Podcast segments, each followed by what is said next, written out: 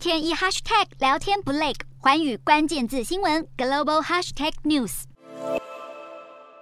水滚了就把火调小一点。随着俄罗斯掐住天然气供应，欧盟已经启动节能大作战。近期最热门的大宗商品非天然气莫属。尽管天然气是最清洁的化石燃料，却已经高贵到许多面临严格预算限制的国家不堪负荷。十五号，彭博更报道，亚洲液化天然气价格十二号时大约是柴油的两倍。如果是高硫燃料油，还有煤炭，价格更低。引发专家警告，包括巴基斯坦和孟加拉在内，越来越多国家宣布，为了保持发电厂的正常运作，将允许燃烧更多燃油或煤炭等脏能源，也就是不环保但是便宜的替代品。而目前，国际能源署 IEA 更把全球石油需求预测上修为每天两百一十万桶，并且指出上修的额外需求绝大多数集中在。中东和欧洲，而一方面，高盛认为天然气价格居高不下，将会有助于刺激原油的消费，认为布兰特原油油价更可能重回每桶一百三十美元的大关。然而，也有看法指出，以石油替代天然气发电有其局限性。而石油输出国组织 OPEC 与美国能源情报署 EIA